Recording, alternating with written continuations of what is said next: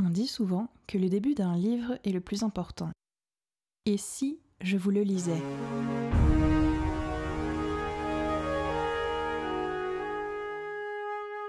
Bienvenue dans ce format interview du podcast La Première Page. Aujourd'hui, je ne vous partage pas une de mes récentes lectures et je n'interviewe pas un auteur ou une autrice, mais l'un de ses personnages pour me parler de son histoire. Je suis Flava, je suis autrice et lectrice, et je tiens le compte Instagram Flava et ses chroniques, où je partage chaque semaine des chroniques autour de l'écriture de mon roman. Merci de suivre ce podcast, je vous souhaite une bonne écoute, et avant de recevoir notre invité, on commence tout de suite par la première page.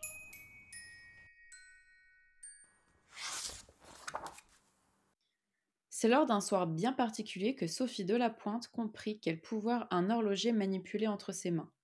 Pas plus haute que l'établi sur lequel son père travaillait, elle s'était permis d'épier le magicien à l'œuvre.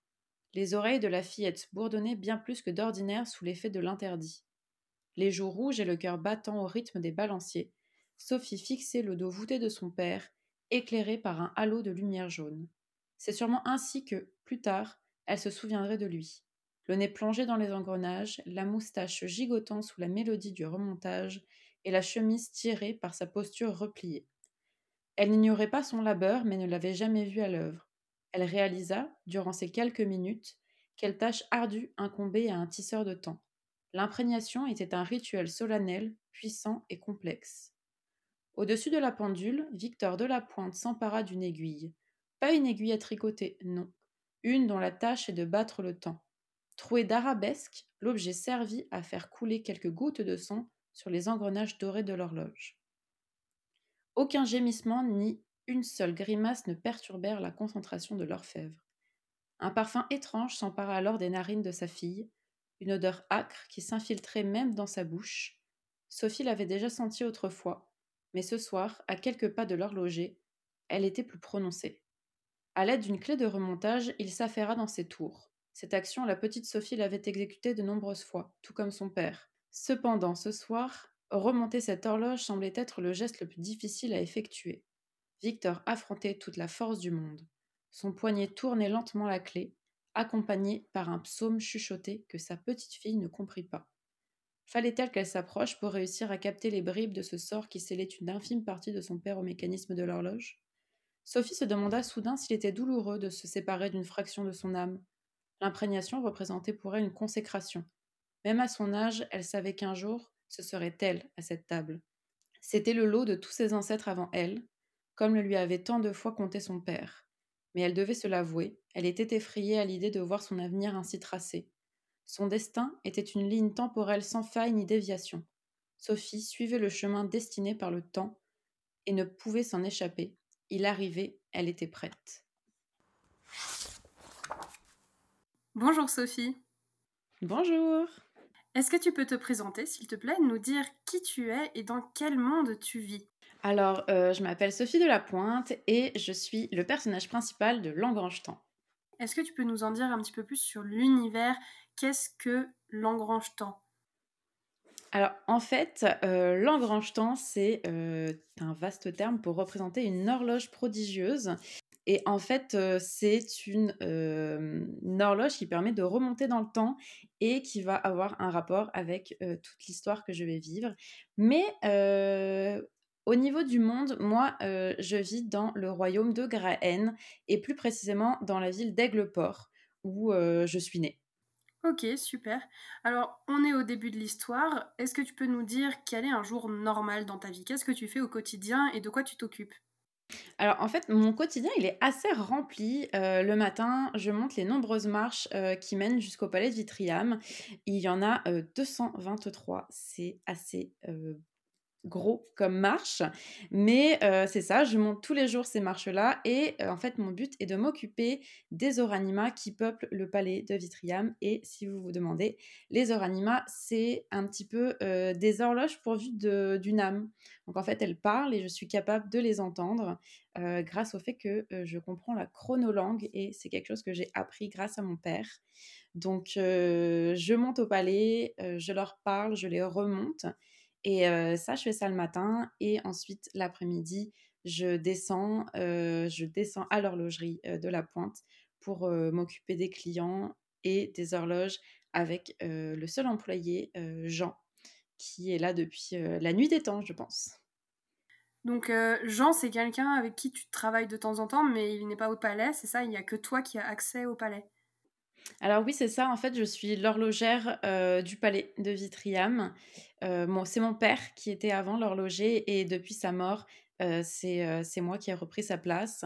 Et j'ai aussi repris sa place à l'horlogerie auprès de Jean aussi, qui était aussi l'employé à l'époque où mon père travaillait à l'horlogerie. Donc c'est un petit peu ma seule famille en fait. D'accord, ok. Alors est-ce que tu peux nous dire par qui ton monde a été créé qui a créé cette histoire de Langrange-Temps et tout ton univers autour des horloges? Eh bien, c'est l'autrice Nell Pfeiffer qui a créé toute cette histoire et qui m'a créé moi. Et tout à l'heure, Nell nous a lu la première page de ton histoire. Est-ce que tu peux nous dire quel est ton ressenti face à cette première page? On sait que c'est toi, on sait un petit peu ce qui se passe dans sa tête, mais quel est en fait ce, rituel dont on parle? Que fait ton père précisément? Est-ce que tu peux nous en dire plus? Alors, euh, c'est rigolo, ça m'a, ça m'a un petit peu ému parce que c'est un, c'est un doux souvenir euh, qui a été lu euh, pour cette première page. Et c'est vrai que je me souviens assez vaguement de ce soir-là parce que j'étais assez petite et c'était la première fois que je voyais mon père imprégner une oranima. Et en fait, c'est une façon, c'est un petit peu expliqué du coup dans la, dans la page, mais il a donné une partie de son âme avec son sang pour pouvoir créer une horloge qui parle. Et ça m'a, oui, c'est ça, ça m'a ému parce qu'il est mort il y a quelques, il y a quelques mois et cette lecture, elle m'a fait, elle m'a fait pas mal chaud au cœur. Donc, c'était, c'était doux et c'était beau. Alors, est-ce que dans les horloges avec lesquelles tu parles, ça veut dire qu'il reste des morceaux d'âme de ton père, c'est ça? Alors, en fait, c'est une manière de faire l'imprégnation qui, qui est fait par uniquement des tisseurs de temps. Et c'est vrai qu'en fait, ça a une part de l'âme de mon père, mais chaque oranima a, son propre caractère. Donc en fait, l'âme se transforme au contact de l'horloge et ça crée une toute autre personnalité, un tout autre caractère. Donc j'aime me dire qu'il y a une part de mon père à l'intérieur, mais ça a créé un être à part entière dans tous les cas. Ok, hyper intéressant. Merci pour ces précisions. Et alors, est-ce que tu peux nous dire comment tu commences l'histoire? Parce que là, la première page, c'était un souvenir. Mais qu'en est-il aujourd'hui? Quel âge tu as aujourd'hui par rapport à l'âge que tu avais quand tu étais petite? Et qu'est-ce que tu fais quand tu, quand, tu débutes l'histoire du coup? Eh bien, quand on débute l'histoire, euh, on va me voir moi en train de euh, réparer une oranima au palais. Euh, ça commence comme une de mes journées normales où je vais visiter toutes les oranimas. J'ai aujourd'hui 17 ans et, et c'est ça, euh, donc on, va me suivre dans une, journée tout à fait normale en apparence. Mmh en apparence. Ok, je note. Alors Sophie, dis-moi, là je t'entends, mais est-ce que tu peux te décrire au niveau du physique, nous dire un petit peu comment tu es, comment tu es habillée, si jamais euh, c'est quelque chose qui te parle, et nous parler un petit peu de ton caractère aussi, nous présenter peut-être une anecdote qui te caractérise. Dis-nous en plus sur toi, qui tu es. J'ai les cheveux blonds et longs, plutôt ondulés. Euh, c'est vrai que je les coiffe rarement, donc ils sont souvent hirsutes. Euh, c'est assez difficile de coiffer des boucles, donc c'est vrai que c'est quelque chose que je rechigne à faire. J'ai les yeux dorés, c'est une particularité de ma famille, mon père a les mêmes. Et en fait, on appelle ça doré, mais ils sont marrons très clairs. Et en fait, la plupart des gens sont assez étonnés quand ils voient la couleur de mes yeux au soleil. Donc c'est vrai qu'ils paraissent, euh, dorés. généralement, je porte une robe bleue parce que c'est l'uniforme que je porte au quotidien en tant que domestique du palais. Donc euh, c'est vrai que je la quitte rarement, cette fameuse robe bleue. Et ensuite, au niveau du caractère, c'est vrai que je pourrais me considérer pétillante peut-être, curieuse aussi avec mon travail, je suis obligée d'être discrète. Donc c'est vrai que je dirais que en dehors du palais, je suis quelqu'un qui va être un petit peu plutôt pétillante, mais c'est vrai que au sein du palais, je vais essayer de me faire le plus discret possible, devenir une toute petite souris que l'on ne voit pas. C'est un peu le fait de ta condition de domestique, c'est ça qui t'a qui t'a un peu réveillé sur ton côté pétillant? Ok, je comprends. Est-ce que tu peux nous dire quel est ton plus grand défaut et ta plus grande qualité? Une des questions qu'on adore. c'est une question qu'on se pose rarement en tant que au quotidien. Donc euh, c'est vrai que je me suis qualifiée de curieuse juste avant et euh, c'est vrai que ça pourrait me porter plutôt préjudice, je pense. Et euh, donc c'est vrai que je qualifierais ça plutôt comme un défaut aussi.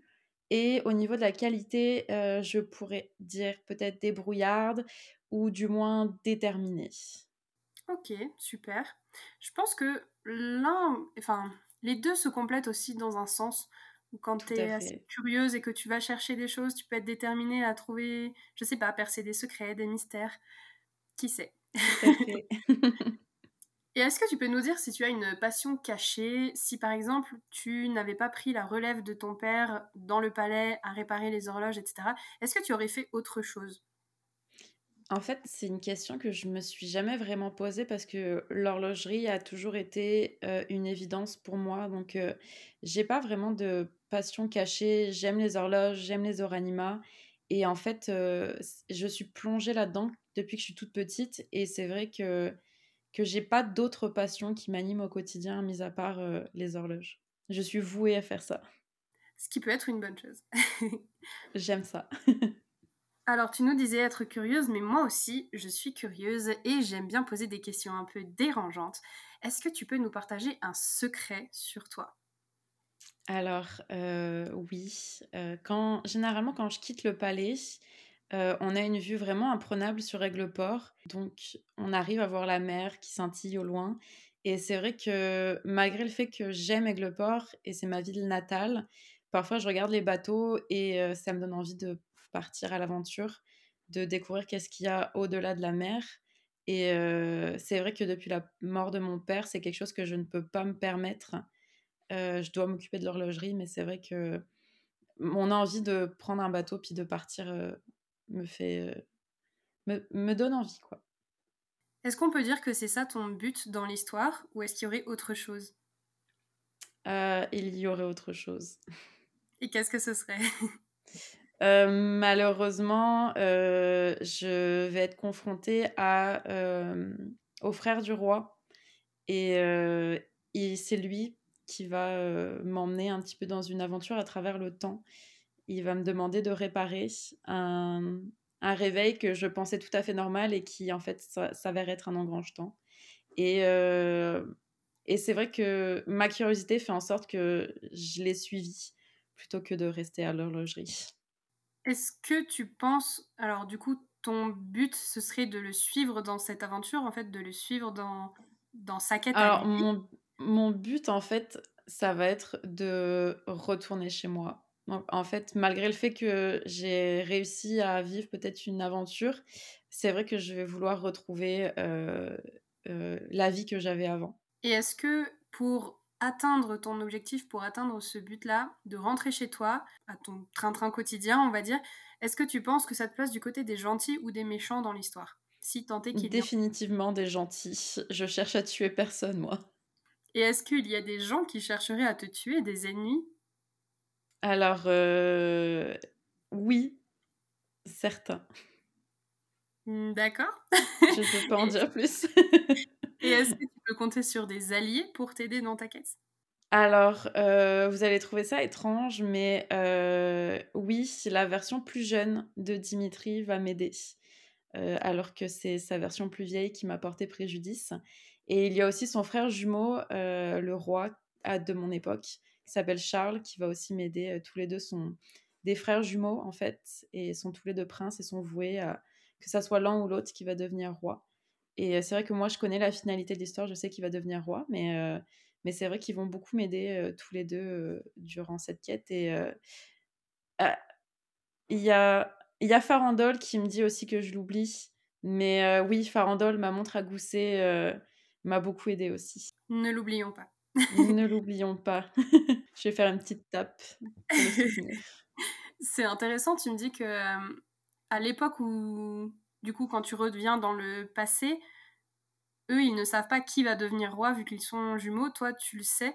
Est-ce que ça te porte préjudice dans tes actions, dans tes choix, dans ta relation avec eux? Est-ce que ça déteint peut-être un petit peu? Alors, c'est vrai que j'ai ce souhait de ne pas changer l'avenir. Et malgré le fait que je sais ce qui va se passer, en fait, je vais tout faire pour que ça se passe. Et euh, à l'époque où j'arrive, euh, il y a, euh, on est à quelques jours de savoir si c'est Dimitri ou si c'est Charles qui va devenir roi. Et, et c'est vrai que je vais faire en sorte que l'avenir reste l'avenir et que je ne le change pas. C'est aussi mon devoir en tant que gardienne du temps, comme disait mon père, de ne pas changer le passé et que ça reste exactement comme c'est. Donc c'est vrai que je vais faire en sorte que Charles devienne roi. Est-ce que ce serait ça ta plus grande peur de faire une bourde dans le passé qui puisse changer complètement l'avenir, que tu t'en veuilles d'avoir euh, changé le cours de l'histoire? Est-ce que ce serait le pire échec, la pire chose qui puisse arriver? Ouais, vraiment, euh, changer l'avenir, changer le destin, changer mon avenir aussi. Euh, c'est vraiment quelque chose qui va me pousser à retourner chez moi en fait. Je je peux pas concevoir le fait de changer quelque chose et ça me fait vraiment très très peur. Et c'est vrai que il y a toujours la voix de ma de mon père dans ma tête qui me, qui me dirait qu'il est vraiment pas fier de moi de ce que j'ai fait.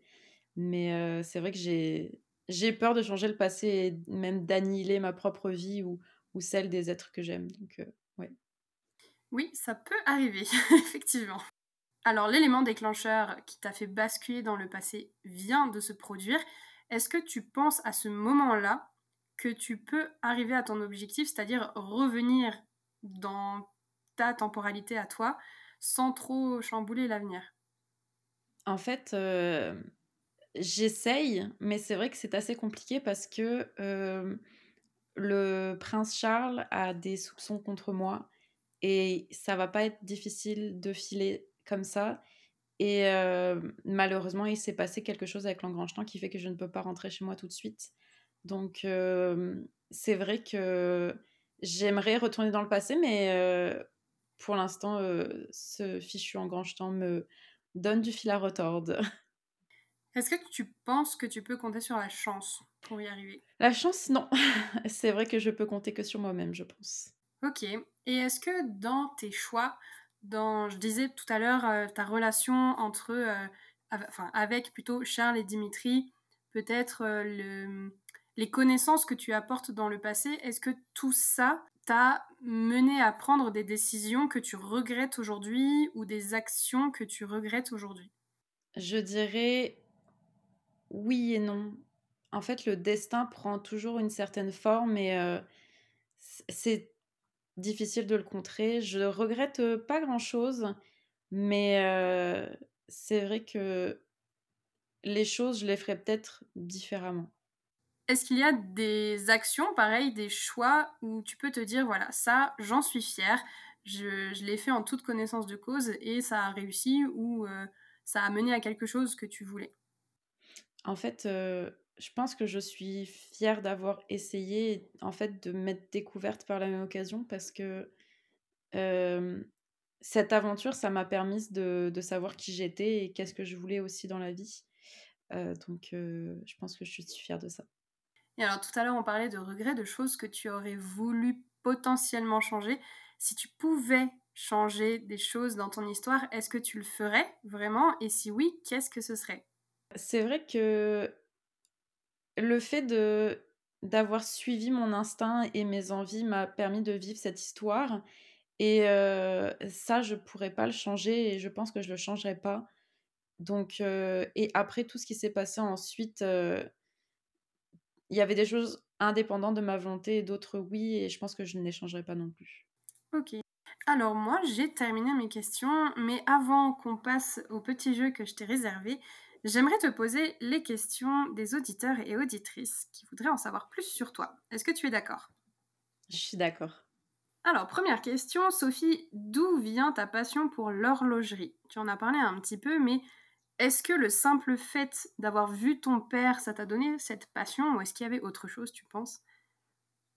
En fait, j'ai toujours été baignée là-dedans. Euh, du plus loin que je m'en souvienne, c'est vrai que c'est grâce à mon père et à sa passion en tant que telle. Et j'ai été baignée dans la mélodie des balanciers toute ma vie. Et c'est vrai que c'est venu comme, comme si c'était en moi depuis le début. Et, et c'est vrai que le fait de baigner là-dedans au quotidien a fait en sorte que, que ça soit ma passion. Ça aurait pu me dégoûter, mais en fait, pas du tout. et j'adore la, la compagnie des Oranima, en fait. Elles sont si si intelligentes, si vives d'esprit elles sont drôles. Et en fait, j'adore pouvoir discuter avec elles. Très bien. Alors, question suivante. Est-ce que la soif de voyage qui t'animait persiste encore à la fin de cette périlleuse aventure? Euh, alors, je dirais oui, toujours, mais c'est vrai qu'on n'est pas sur euh, la même envie que, que sur le début. Euh, je vais avoir une vision différente. La question suivante, peut-être elle est un petit peu piquante, mais qui est ta mère? Alors, en fait, j'ai pas connu ma mère. Elle est morte en me mettant au monde. Donc, tout ce que je connais d'elle, c'est à travers les, les récits de mon père. Et c'est vrai que c'était quelque chose qu'il abordait assez difficilement. Donc, euh, c'est en soi quelque chose que j'ai du mal à parler aussi. Donc, c'est un petit peu comme si son souvenir à elle s'était perdu en même temps que la mort de mon père. C'est très joliment dit, mais c'est très triste. Alors, un petit peu plus de légèreté, as-tu une anecdote croustillante dont une horloge t'a parlé? Euh, Oui. alors, Farandole est persuadé que euh, son ancienne propriétaire s'est fait tuer par son amant jardinier. Et Farandole, en fait, c'est celui qui raconte le plus de bêtises, je pense. Et il est en train de me dire que je raconte des bêtises. Mais euh, et c'est vrai que oui, euh, les, les, les, anecdotes de Farandole sont toujours assez drôles. Mais oui, il est persuadé que son ancienne propriétaire euh, est morte et c'est pour ça qu'il l'a abandonnée. D'accord. Par curiosité, comment est-ce que tu as obtenu Farandole? Alors en fait, il y a un, un décret spécifique en graines qui oblige les propriétaires d'Oranima d'avoir un permis et en fait, cette, fameuse dame est arrivée un jour à l'horlogerie euh, sans permis. Tout ce qu'elle voulait, c'était pouvoir euh, la faire euh, inspecter, nettoyer. Et en fait, Jean n'a pas voulu lui rendre tant qu'elle ne reviendrait pas avec un permis. Et cette fameuse dame s'est un petit peu emportée. elle l'a traité de voleur alors que tout ce qu'il voulait, c'était le permis de Farandole. Et donc, elle était censée revenir et elle n'est jamais revenue. Pauvre petit farandole. Oui.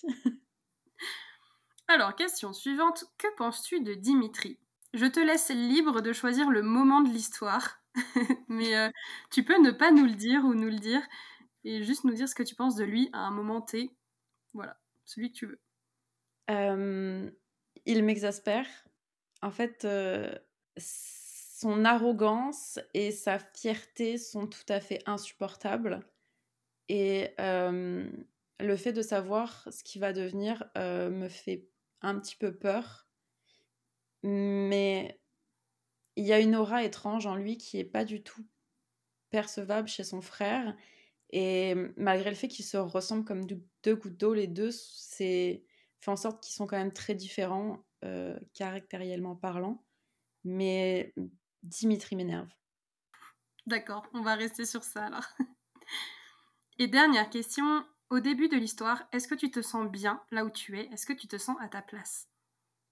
Oui, euh, en fait j'aime l'horlogerie, j'aime Aigleport.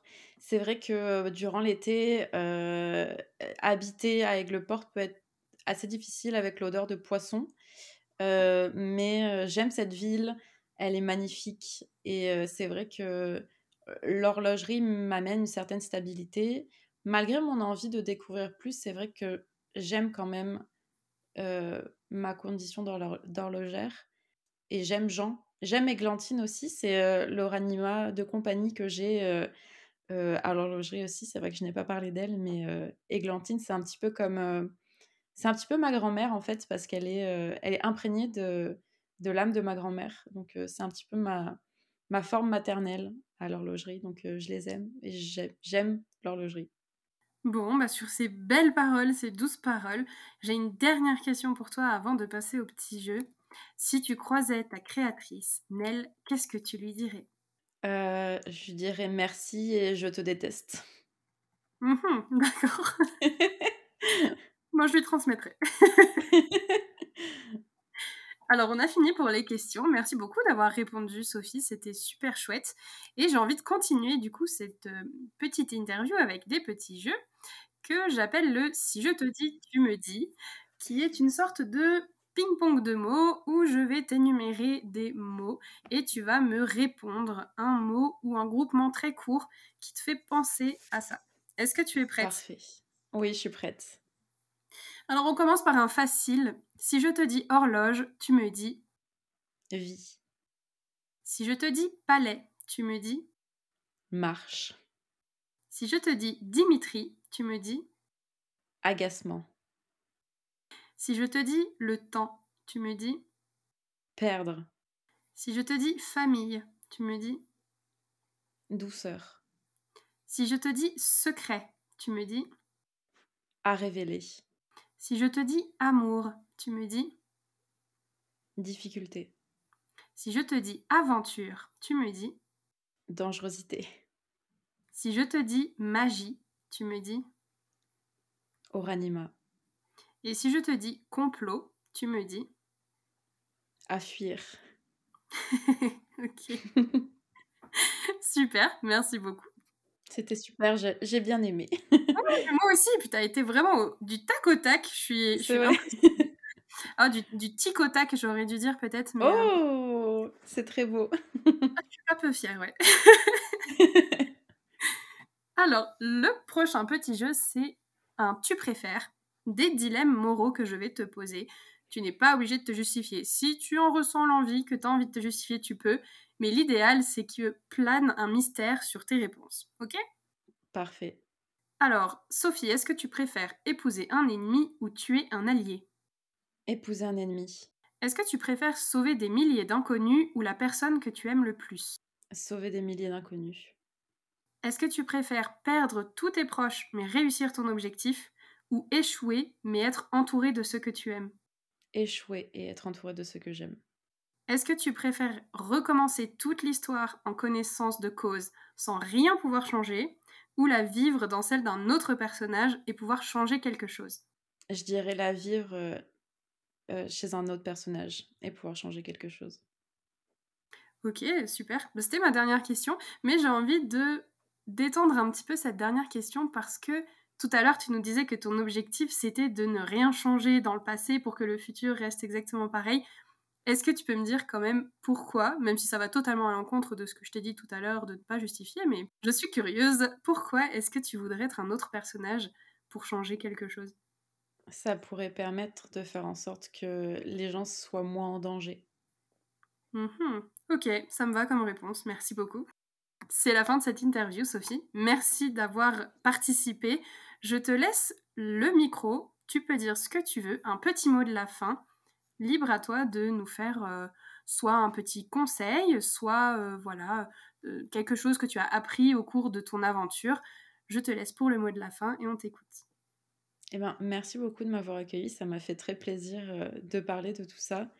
comme petit mot de la fin, je dirais ne laissez pas le destin vous marcher sur les pieds. Il y a toujours possibilité de le changer, même si ça paraît compliqué. Voilà. D'accord. Eh bien, hâte de pouvoir lire ton histoire et de comprendre pourquoi est-ce que tu nous dis ça, Sophie. bah, merci beaucoup. Merci, Sophie, et bon courage. Merci. Bonjour Nel, merci de t'être prêtée au jeu. Je suis vraiment ravie de t'accueillir sur le podcast. Comment vas-tu? Bonjour, bonjour. Bah, ça va très bien. Écoute, et toi? Eh bien, merci, oui, très bien. J'étais vraiment contente de faire cette interview parce que je suis quand même tes, personnages et ton histoire depuis un petit bout de temps. Et ça m'intéressait d'en savoir plus sur Sophie. Mais maintenant qu'on a bien parlé d'elle, est-ce que tu peux nous parler de toi, te présenter pour toutes les personnes qui ne te connaîtraient pas, s'il te plaît? Alors oui, je m'appelle Nell Pfeiffer. Je suis euh, donc euh, une autrice qui a écrit L'Engrange-Temps et qui va sortir d'ailleurs euh, en septembre 2023 aux éditions Hachette Roman. Donc vous allez pouvoir découvrir qui est Sophie de la Pointe et quelle est son histoire. Parce que c'est vrai que j'ai laissé planer pas mal de mystères. Et tant mieux, on aime ça. oui. Alors, comment est-ce que tu as vécu l'interview personnage? Est-ce que c'était difficile d'incarner Sophie? Est-ce que tu la connais assez selon toi pour l'incarner? Est-ce que tu peux nous en parler? Alors, oui, alors c'était, difficile et facile en même temps parce qu'au final, je, la connais très bien et c'est vrai qu'on a des personnalités assez différentes. Donc c'est vrai que ça, ça pouvait être un petit peu compliqué. Je sais vraiment ce qui se passe et j'ai essayé de faire en sorte de ne pas en dévoiler trop non plus. Et peut-être la seule petite chose qui m'a paru, qui m'a déstabilisé un petit peu, c'est la question sur la maman, parce que j'en, parle vraiment pas beaucoup dans le roman. Et, et j'avais oublié son prénom. Donc c'est tout. Mais sinon, je j'aime Sophie, puis c'est vrai que c'est celle que je pouvais incarner le mieux aussi. Est-ce que tu te serais vue incarner un autre personnage? Je pense pas, parce que pour le coup, c'est des personnages qui sont tellement éloignés de, je trouve, de, de, qui je suis, que je pense que ça aurait pu être plus compliqué. Et en fait, ça aurait été compliqué de d'en dévoiler autant euh, si j'avais incarné un autre personnage aussi. Parce que le roman dont tu nous parles, L'Engrange-Temps, c'est plutôt du point de vue de Sophie, c'est ça? On suit Sophie Exact. On va suivre Sophie euh, à la troisième personne, donc c'est pas raconté à la première. Euh, on va suivre Sophie en fait avec son épopée à travers le temps et justement avec les des alliés qui vont l'aider à, à, pouvoir rentrer chez elle aussi. Donc donc c'est ça. Et puis il s'agit, il va s'agir d'une duologie donc, donc c'est ça. Au départ, ça devait être un one-shot, puis finalement, ça a décidé d'être une duologie. Les personnages ne voulaient pas s'arrêter là. J'avais suivi effectivement le. Attendez, je crois que je suis en train d'écrire un tome 2, c'était pas du tout prévu. Oui ça, ça m'avait fait rire. Mais, Exact. Ok, super. j'ai très hâte. Et eh bien, j'imagine, tu, tu, en es où là actuellement au niveau du tome 2 Alors, je je, vais un petit peu squeezer la question de l'actualité, mais on peut en parler maintenant. Est-ce que tu peux nous dire ce qui va se passer là prochainement, aussi bien pour la sortie du tome 1 que pour la suite? Alors en fait là ce qui se passe c'est que j'ai terminé mes corrections éditoriales du tome 1 donc on va passer ensuite euh, à tout ce qui est les, les, euh, maquettes etc. Et euh, c'est vrai que c'est Hachette qui m'avait glissé la possibilité de si je voulais en parler plus, si je voulais parler plus de l'univers que je pouvais faire un tome 2. Euh, ça n'a pas été signé ni rien pour l'instant pour le tome 2, mais c'est vraiment quelque chose que je veux m'avancer le plus. Parce qu'en fait, c'est un peu une histoire. Euh, ça reste la suite euh, du tome 1, mais on est sur. L'histoire se, se, tient en elle-même sur un tome 1, mais si on veut en savoir plus aussi sur les personnages et sur l'univers, c'est vrai que j'ai fait un tome 2 euh, qu'il faut lire, faut lire le tome 1 pour comprendre le tome 2, mais, euh, mais c'est ça, j'en suis au premier G, euh, j'ai écrit 8 chapitres pour l'instant, mais on n'est pas pressé non plus, donc, donc je me concentre vraiment sur le tome 1 en ce moment. Et à côté de ça, je fais même, là, je fais bêta lire en ce moment mon autre roman qui s'appelle La part de l'éclair, et que je vais présenter aussi à Hachette, ça c'est une trilogie.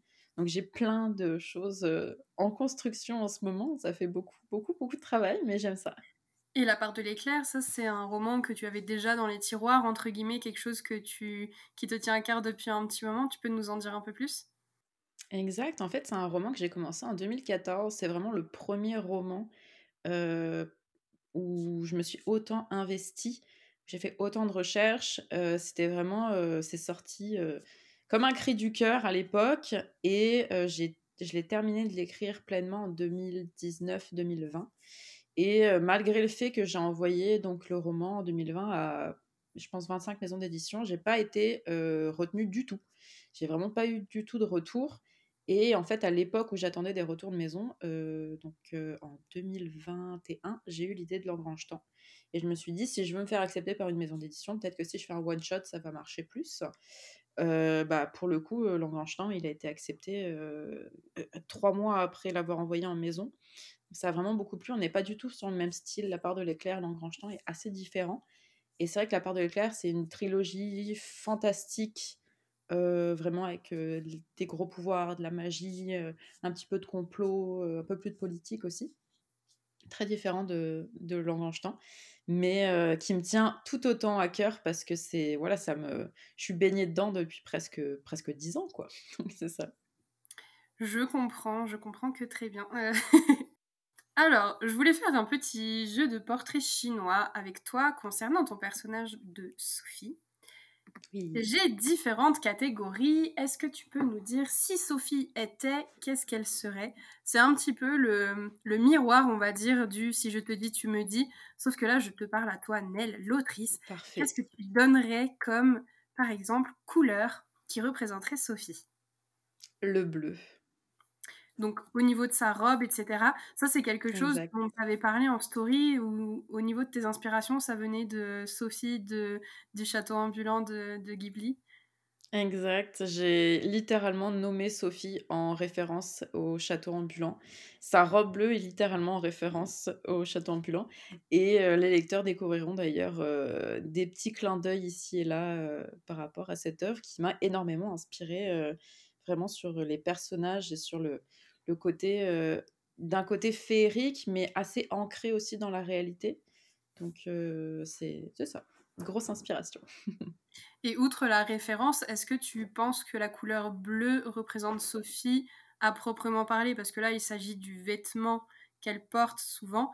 Est-ce que le bleu pourrait vraiment être sa personnalité, son caractère? Euh, Pour le coup, non. En fait, on irait peut-être plus sur du jaune sur le côté euh, pétillant et euh, ensoleillé, je dirais, que ça soit au niveau de sa chevelure ou au niveau de la couleur de ses yeux. Ok, j'ai bien fait de creuser, je, sens oui, hein. Alors, si Sophie était un élément naturel, donc on parle des quatre éléments eau, terre, air, feu, lequel ce serait? C'est une très bonne question. Euh, je dirais que c'est l'eau qui s'infiltre partout et qui fait un petit peu de dégâts là où il passe. D'accord. Si Sophie était un objet, alors j'ai peut-être une idée. Ça serait, bah, en fait, c'est, ça peut être plein de choses par rapport à l'horlogerie, mais, euh, mais c'est vrai que je dirais que ça serait des loupes binoculaires. Tu t'attendais pas à celle-ci hein? Non, pas du tout, non. Les loupes binoculaires, c'est euh, c'est ce qui sert à un horloger euh, pour. Donc, en fait, c'est des, des, lunettes euh, à plusieurs lentilles pour pouvoir regarder plus intensément une horloge. Et je dirais plus par le fait que. Comment dire ça? On va rester sur les loupes binoculaires. ok, bah écoute, très bien, on s'en contente. si Sophie était un animal? J'aurais envie de dire un oiseau, mais d'un côté non. Ah Un oiseau qui vole pas, une... un manchot. Ouais, la limite. un petit manchot. Mais en fait, un, ah, je dirais un oiseau, euh, ça, pourrait être, euh, ça pourrait être un oiseau assez, assez imposant. Dans le sens où ça peut voler, mais ça fait un petit peu de dégâts quand même. Ok. Et si Sophie était une émotion? Je dirais la joie et une catégorie qui est vraiment extrêmement vaste parce qu'on peut vraiment tout y mettre. Mais si Sophie était un mot Satané. Ah ah Non, je m'y attendais pas non plus. J'étais en train de partir dans les... le temps ou je sais pas quoi. satané. Très bien. Oui. Ok. Super. Bah, merci pour ce petit portrait chinois de Sophie. C'était très difficile. Mais je suis contente. Ces interviews ne sont pas pour être faciles. exact. Alors Nel, merci beaucoup d'avoir parlé en long, en large, en travers de Sophie. Et j'aimerais savoir où est-ce qu'on peut te suivre, sur quel réseau est-ce qu'on peut te suivre, autant toi dans l'évolution de euh, la publication de ton tome 1, de l'écriture du tome 2, autant que Sophie, autant que la part de l'éclair. Tout ça, où est-ce qu'on peut le suivre? Alors en fait moi j'ai qu'une plateforme, ça va être euh, donc Instagram et euh, sous donc le arrobase la part des mots avec un S à mot. Et donc, c'est là-dessus que je raconte absolument toutes mes péripéties d'autrice. Et, aussi, donc, que ça soit mes lectures préférées, comment ça se passe, l'écriture au quotidien. je donne parfois quelques conseils aussi. Puis, bien sûr, je parle de l'engrangetant, puis de la part de l'éclair. Moi, je suis ça assidûment. J'ai vraiment hâte de voir un petit peu les nouvelles on va dire, étapes qui, vont découler là de, dans cette année. Il va se passer plein de trucs. Vraiment, ça va être une grosse année. Eh bien, je te le souhaite. Et avant qu'on se quitte, j'aimerais que tu, nous, tu viennes nous parler de tes lectures, puisque tu es aussi lectrice en plus d'être autrice. Est-ce que tu aurais des recommandations livresques Autant des choses qui pourraient être dans le même genre potentiellement que l'engrangetant, ou juste tes coups de cœur à toi qui n'ont rien à voir alors là, je vais faire, euh, je vais faire une promotion du dernier livre que j'ai lu qui m'a absolument chamboulé. On n'entendait pas moins de ta part. oh mon dieu. en fait, euh, j'ai fini avant-hier euh, le livre Cemetery Boy de Hayden Thomas et ça m'obsède maintenant depuis 24 heures. Et donc c'est vrai que je pourrais que trop le recommander parce qu'en fait il fait la représentation tout à fait juste et sincère de la transidentité et de tout ce qui est donc la sexualité, les, personnes queer en général, l'acceptation de soi, que ça soit, il parle aussi de l'immigration, de la pauvreté, etc. Le tout sur un fond très fantastique et sur des origines, des origines latines de, de l'auteur. Donc, incroyable. Donc, je ne peux que le recommander. Lecture young adult, c'est sûr qu'on n'est pas sur de la fantasy pure et dure. donc, c'est ça. Et sinon, au niveau de l'engrangetant, ce qui m'a vraiment beaucoup inspiré, c'est Sorcery of Thorn, qui est donc l'une de mes grosses inspirations par Margaret Rogerson qui est un livre incroyable aussi et qui est, je pense, mon livre préféré. Donc c'est ça. Et bien sûr, Langrangetant ne serait pas Langrangetant sans mademoiselle Christelle Dabos qui a écrit La passe miroir. Mais ça, bien sûr, tout le monde est au courant que La passe miroir, c'est trop bien. Donc je n'en ferai pas plus d'étalage, mais c'est ça. Il y en a encore, je crois, qui sont passés entre les mailles du filet. Je ne sais pas comment ils ont fait. Mais Oui, bientôt, ils, ils passeront par là et découvriront que La passe miroir, c'est incroyable. Je suis de ton avis. Euh, et, d'ailleurs, pour préparer euh, cette interview et euh, la communication sur mon compte, la première page podcast sur Instagram, j'ai publié une image que tu m'as prêtée qui est le dessin, je crois, de Fanny Venambre. Fanny Venambre, ouais, exact. pas son nom, c'est ça. Et quand j'ai vu ce dessin que je connaissais déjà, mais je l'avais oublié, je me suis dit, c'est un mélange entre Ophélie et Tarn. c'est. Euh, ah je sais pas, il y a la montre à gousset. Avec la montre à gousset. Le blond, et puis en même temps, le fait que ce soit une, jeune fille qui, qui va un petit peu partir à l'aventure euh, malgré elle. J'ai. C'est ça. Il y avait une sorte de condensé et je me suis dit, si la passe miroir n'est pas passée par là. oui, vraiment. Bah, la passe miroir, euh, vraiment au niveau de l'écriture, puis je sais qu'on me l'a beaucoup dit, euh, oh, il y a vraiment une vibe passe miroir dans, dans l'écriture du roman. Mais c'est vrai que Sophie se fait un petit peu euh, embrigader malgré elle dans cette histoire assez saugrenue et qui va devoir se débrouiller par elle-même pour pouvoir se sortir de là, quoi. Donc c'est un, petit peu de, c'est un petit peu d'Ophélie, c'est vrai. Oui, je trouve aussi. Eh bien, Nell, merci beaucoup d'avoir passé euh, ce moment avec moi, d'avoir répondu à toutes mes questions un peu farfelues et d'avoir joué le jeu. C'était vraiment super. J'ai bien aimé ça, même si je me suis sentie un petit peu démunie parfois. oui, mais j'aime bien mettre euh, mal à l'aise mes invités, c'est ce que je peux faire. en tout cas, je te remercie et pareil que pour Sophie tout à l'heure, je te laisse le micro. Tu as le mot de la fin pour toi et tu peux nous dire ce que tu veux.